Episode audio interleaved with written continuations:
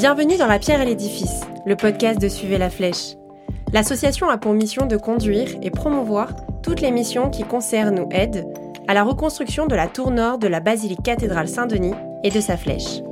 Bâtiment fondateur de l'architecture gothique, la basilique cathédrale de Saint-Denis abrite les nombreux rois de France, depuis l'époque mérovingienne, ainsi qu'une collection de sculptures funéraires uniques au monde. Notre invité aujourd'hui est Mathieu Bonnemaison, forgeron, qui nous raconte son parcours. J'ai commencé la forge bah, assez jeune. J'ai eu la chance chez mes grands-parents dans le sud de pouvoir euh, trouver une forge dans un coin de la ferme et euh, très jeune euh, bah, m'intéresser à tout ce qui était histoire, Moyen Âge, parce que justement c'est ferme parce que des deux côtés de ma famille ils étaient paysans donc euh, c'est un peu la chance que j'ai eu il y avait des vieux outils il y avait plein de choses. Donc j'ai un peu farfouillé partout j'ai trouvé la forge j'ai commencé à m'amuser à allumer un feu à faire chauffer du fer dedans à taper dessus. Puis j'ai continué j'ai fait des épées euh, je me suis amusé à faire des couteaux euh, des bougeoirs des choses comme ça. Et donc ça ça m'a très vite piqué en fait hein. y allait les week-ends chez mes grands-parents pratiquement et du coup j'ai pu vraiment expérimenter tout seul pas forcément faire des choses correctes. J'avais aucune connaissance technique à l'époque, mais je m'amusais beaucoup. Et en fait, le feu, c'est quelque chose de passionnant en général. Je veux dire, les gens, dès qu'ils voient un feu, ils sont, euh, ça attire. Hein, c'est quelque chose qui euh, qui permet de, je sais pas, ça fait voyager un petit peu. Hein. C'est euh, c'est fascinant. Et donc moi, j'étais fasciné par ça.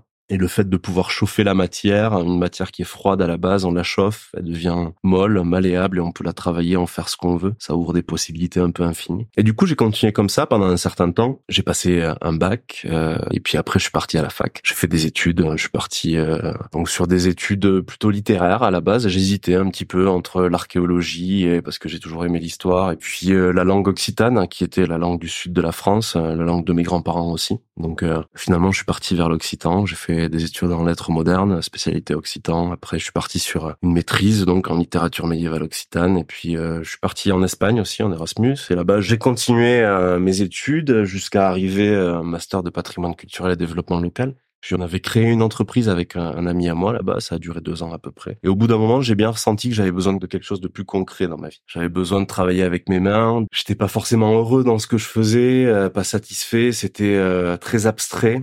Donc à ce moment-là, euh, je suis rentré en France parce que tout simplement en Espagne, c'était pratiquement impossible de faire une formation de ferronnier. Une formation dans la forge en général. Tous les métiers de la forge, on peut se former, mais c'est très compliqué. Il y a beaucoup moins d'artisans qu'en France. Il en reste, hein, il y en a encore, mais euh, c'est pas pareil. Et l'accès à la formation est beaucoup plus complexe. Et du coup, je suis rentré en France et j'ai pu me former. J'ai fait une formation AFPA qui donne un titre professionnel, l'équivalent d'un CAP. Donc euh, une formation AFPA en ferronnerie euh, au Havre. J'ai passé 8-9 mois. Donc c'était très bien, ça donne les bases. Et là-bas, pour moi, c'était un peu l'aboutissement hein, parce que j'ai pu travailler dans une ambiance déjà qui était vraiment sympa. Euh, le formateur était vraiment très bien. Euh, d'ailleurs, on en a eu plusieurs, euh, un pour la partie métallerie, un pour la partie forge. Et c'était vraiment très intéressant. On va dire que c'était, pour moi, je redécouvrais un peu le plaisir de bosser et puis de faire quelque chose qui a été mon hobby pendant des années. Et là, ça devenait quelque chose de concret qui allait pouvoir prendre une autre place dans ma vie. Quoi. Donc, c'était vraiment très intéressant. J'ai continué donc j'ai fini ma formation, j'ai eu mon titre. Et à la fin de la formation, je me suis vite euh, rendu compte que bah, si je voulais euh, travailler euh, dans ce milieu-là, il allait falloir aussi me former, mais au monde de l'entreprise c'est-à-dire travailler avec des artisans, faire des chantiers. Donc c'est pour ça que j'avais choisi de partir chez les compagnons. Donc je dois avoir 26 ans à peu près. Donc j'étais à Toulouse, j'étais rentré dans le sud et je partais chez les compagnons. Il n'y avait aucun problème. Le seul problème que j'ai eu, donc ça a été pour trouver une entreprise pour faire mon alternance parce que j'étais un petit peu trop âgé et que ça coûtait un petit peu trop cher aux entreprises. Du coup, euh, à partir de là, bah, j'ai fait euh, des stages, j'ai été bosser euh, chez des gens que je connaissais un petit peu. Et puis après, j'ai un ami à moi donc qui était sur un chantier en Bourgogne qu'on appelle Guédelon un chantier d'archéologie expérimentale où on va reconstruire un, château fort avec les techniques du XIIIe siècle. Donc il y a tous les corps de métier. On va trouver euh, des tailleurs de pierre, des charpentiers, des maçons euh, et plein d'autres métiers liés à la construction du château, mais pas que. Hein. On peut trouver des vannières, on va trouver un tuilier, on va trouver euh, tous ces métiers-là qui ont besoin d'outils pour pouvoir travailler. Et du coup, sur ce chantier-là, on trouve des forgerons. un ami à moi était sur le chantier. Il m'a dit, bah écoute, on recherche un forgeron parce que bah, ceux qui étaient là partent. Donc euh, j'ai envoyé un CV. Puis je suis allé sur le chantier, je suis Je suis tombé un petit peu amoureux du chantier parce que bah, forcément, c'était, euh, ça réunissait un peu toutes mes passions, que ce soit l'histoire, euh, euh le fait de pouvoir euh, bah, forger tous les jours, et puis la relation au public aussi qui est pas inintéressante. Hein, le fait de pouvoir transmettre et discuter avec les gens, ça peut être vachement enrichissant. Et du coup, l'année d'après, bah, j'ai commencé là-bas. J'y suis resté quelques années. Autant ma formation, c'est de la métallerie, de la ferronnerie à la base. Là-bas, j'ai pu me former à la taillanderie c'est-à-dire la fabrication d'outils de taille, que ce soit pour les tailleurs de pierre, les charpentiers euh, et tous les autres métiers. Donc on a fabriqué de l'outillage et euh, avec euh, mon collègue Nicolas qui était donc avec moi dans l'atelier et d'autres personnes qui étaient déjà là avant et d'autres qui sont arrivés après. On s'est formé à la taillanderie et euh, moi j'ai pu euh, donc euh, bah, découvrir un autre métier parce que c'est quand même très différent des métiers de la ferronnerie. Hein. Ça fait partie des métiers de la forge à la base. Hein. On chauffe le métal pour le travailler, il n'y a pas de souci, le fer ou l'acier. Mais là on va plus rentrer dans la matière parce qu'on va rentrer dans tout le monde des traitements thermiques. C'est-à-dire qu'on va venir traiter l'acier, le tremper pour le rendre plus dur, plus résistant. Et du coup, euh, c'est euh, à la fois simple, mais à la fois assez complexe à maîtriser. Et donc, euh, ça ouvre des perspectives après beaucoup plus importantes parce qu'on peut fabriquer des outils pour les autres, mais aussi se fabriquer ses propres outils. C'est-à-dire tous les outils de la forge, que ce soit des marteaux, des tranchées d'enclume, des euh, parce que bon des tenailles, ça y a pas besoin d'être euh, taillandier pour les fabriquer, mais après tout ce qui euh, demande une trempe, un traitement thermique, ça va aider. On peut faire des chasses appareils, on peut faire en fait pratiquement tout l'outillage dont on a besoin. Et puis euh, à Guédelon aussi, j'ai pu expérimenter le travail à plusieurs à la forge. C'est-à-dire de même si avant ça m'était déjà arrivé, mais là véritablement, vu qu'on est amené à travailler sur des pièces parfois assez importantes, mais on travaille à deux ou à trois, et donc c'est assez euh, jouissif parce qu'au début on a une certaine appréhension à travailler à plusieurs, puis après quand on a l'habitude avec ses collègues de travailler comme ça, c'est euh, très intéressant parce qu'on arrive à faire des choses qu'on pourrait pas faire tout seul. Donc c'est là vraiment qu'il y a un esprit d'équipe qui naît euh, dans l'atelier et on sait très bien que euh, bah, pour certaines opérations, ça sert à rien de s'entêter à vouloir le faire tout seul. On appelle les autres et ça se passe très bien. Et donc euh, tout ça, j'ai pu l'expérimenter, l'apprendre donc à Guédelon et ça a été très formateur. Et puis là-bas à Guédelon, j'ai rencontré quelqu'un, ma, compagne actuelle, qui elle vivait sur Paris. Et au bout d'un certain temps, je l'ai rejoint ici. Et j'avais envie aussi de changer un petit peu parce que bah, j'avais fait un peu mon temps à Guédelon, j'avais fait le tour et puis euh, même si ça n'a pas été forcément simple de partir de là-bas, parce que j'avais un, on va dire que bah, on, s'y fait vite et puis on apprécie. J'étais conscient en fait des avantages qu'on pouvait avoir là-bas. Euh, le fait d'allumer la forge tous les jours, d'avoir une certaine liberté dans ce qu'on produisait et euh, de pouvoir allier aussi bien tout ce qui était archéologie expérimentale, c'est-à-dire expérimenter mais avec une certaine rigueur scientifique pour fabriquer des outils ou des éléments de ferronnerie par exemple pour le château. Tout ça c'était très très intéressant. Et donc je suis parti de là-bas je suis arrivé en région parisienne. Je connaissais déjà le projet donc de reconstruction de la flèche de la basilique Saint-Denis.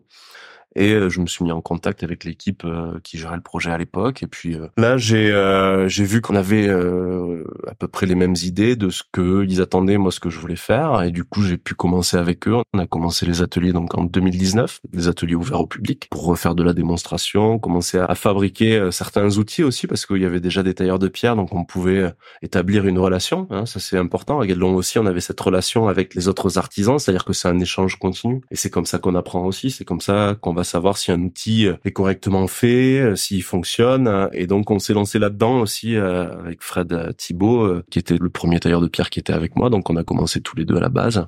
Et on a commencé à se lancer dans un, petit peu de l'expérimentation au niveau de l'outillage, à reproduire certains outils qu'on pouvait trouver sur des enluminures, même si les enluminures, on le sait, c'est pas forcément une source fiable, mais quand on a un outil qui revient plein de fois, on sait qu'il devait exister, donc on a essayé de développer, un, enfin de recréer un outil euh, qui ressemblait à un pic avec un taillant derrière. Donc on a fabriqué ça, euh, on a vu que ça fonctionnait pas trop mal, mais que ça pouvait s'améliorer. Et puis euh, donc on a continué tout ça tout en l'expliquant au public, en essayant de donner une dimension aussi scientifique au projet de remontage de la flèche, enfin de reconstruction, même si voilà c'était les débuts et puis on savait où on allait, mais pas trop, on y allait un peu à tâtons quoi. Mais c'est vrai que là j'ai pu continuer donc à avancer dans ces projet-là. Puis après, il y a eu une phase aussi où euh, bah le Covid est passé par là, donc ça a un peu tout mis euh, en stand-by sur le projet. C'était un peu compliqué. Euh, à partir de là, moi, j'avais besoin aussi de faire un peu autre chose, donc je suis parti dans une association qui faisait de la réinsertion professionnelle. Donc là, c'était plutôt de la métallerie. Et donc, j'y suis resté un certain temps. C'était une bonne expérience aussi, intéressante. Mais après, je retrouvais pas forcément ce que je recherchais là-bas. Et après, quand j'ai pu revenir sur le projet de la flèche, j'y suis revenu.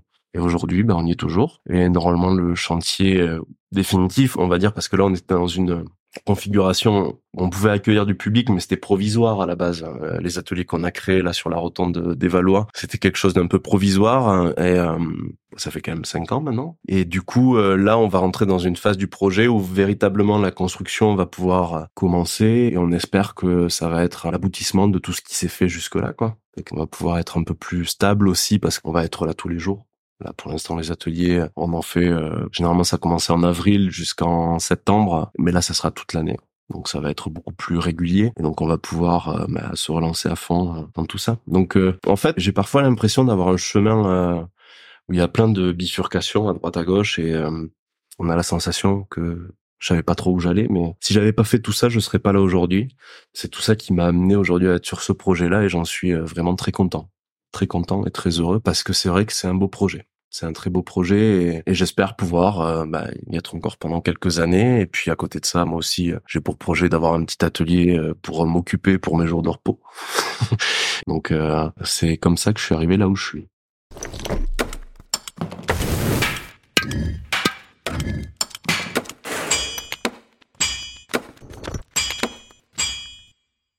Alors sur le chantier de Guédelon, en fait, quand on arrive, on peut pour se former parce que c'est vrai que moi je suis arrivé là-bas euh, la taillanderie je connaissais un petit peu mais j'étais pas forcément euh, ni formé ni euh, prêt. Donc déjà on arrive là-bas ben on se forme avec les gens qui sont sur place. Forcément on apprend d'eux parce que ça fait un petit moment qu'ils bossent là et c'est quand même un chantier sur lequel bah, tout se fait à la main sans électricité. Donc ça permet d'avoir un rythme d'apprentissage aussi différent. C'est-à-dire qu'on va voir la forge d'une autre manière il y a des mauvaises habitudes qu'on peut prendre si on a du matériel euh, qui facilite la vie à côté, mais là, il n'y a pas, on travaille avec nos mains et donc c'est vraiment la forge la base, c'est-à-dire qu'on va aller le plus loin possible à la forge et donc pour se former, ben, on regarde les autres, on apprend avec les autres, on va lire aussi beaucoup de livres, il faut se documenter, s'intéresser, être curieux. J'avoue que euh, moi, Guédelon, euh, au début, avec euh, mon collègue, donc Nicolas Caillot, qui arrivait en premier sur le chantier, bah, on s'est formés tous les deux un petit peu avec l'aide bah, des anciens forgerons qui étaient là. Et puis,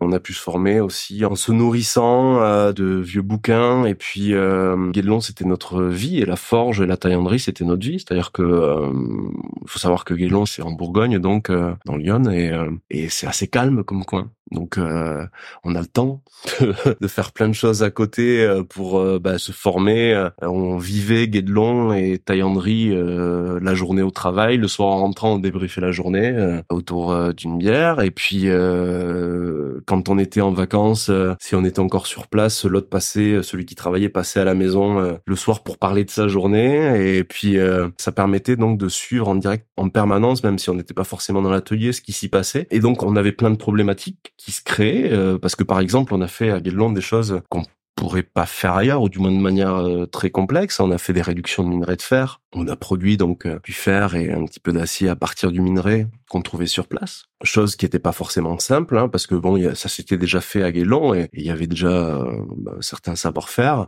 qui avaient plus ou moins fonctionné. Mais nous, on s'est documenté, on a pris les conseils, mais c'est euh, voilà quoi, on se met une pression aussi parce qu'on a envie que ça marche, on a envie que ça fonctionne et donc on lit beaucoup, on, essaie de trouver des documents à droite à gauche et puis on fait des plans.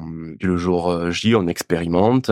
En plus, on fait ça devant du public. Donc euh, forcément, ça rajoute une petite pression aussi, et on a envie que ça marche. Donc c'est très formateur par rapport à ça. Et puis une chose importante aussi euh, à Guédelon, c'est que après moi j'aime bien euh, être avec du public, travailler devant du public, ça me dérange pas. J'aime bien expliquer ce que je fais parce qu'en fait, je me suis aussi rendu compte que ça permet parfois de mieux comprendre ce qu'on fait. Hein, parce que ça oblige à avoir une certaine distance, à, se poser des questions qu'on ne saurait pas poser euh, si on était tout seul dans son atelier. Hein, parce que pour expliquer aux gens et euh, faire comprendre aux gens ce qu'on fait, alors que bon, ben eux, ils sont pas forcément du métier et ça sera pas forcément clair pour eux. Ben il faut se mettre à leur place et puis euh, parfois il y a des choses qu'on a pu comprendre aussi parfois en prenant un certain recul et en disant mais attends mais pourquoi exactement on fait ça?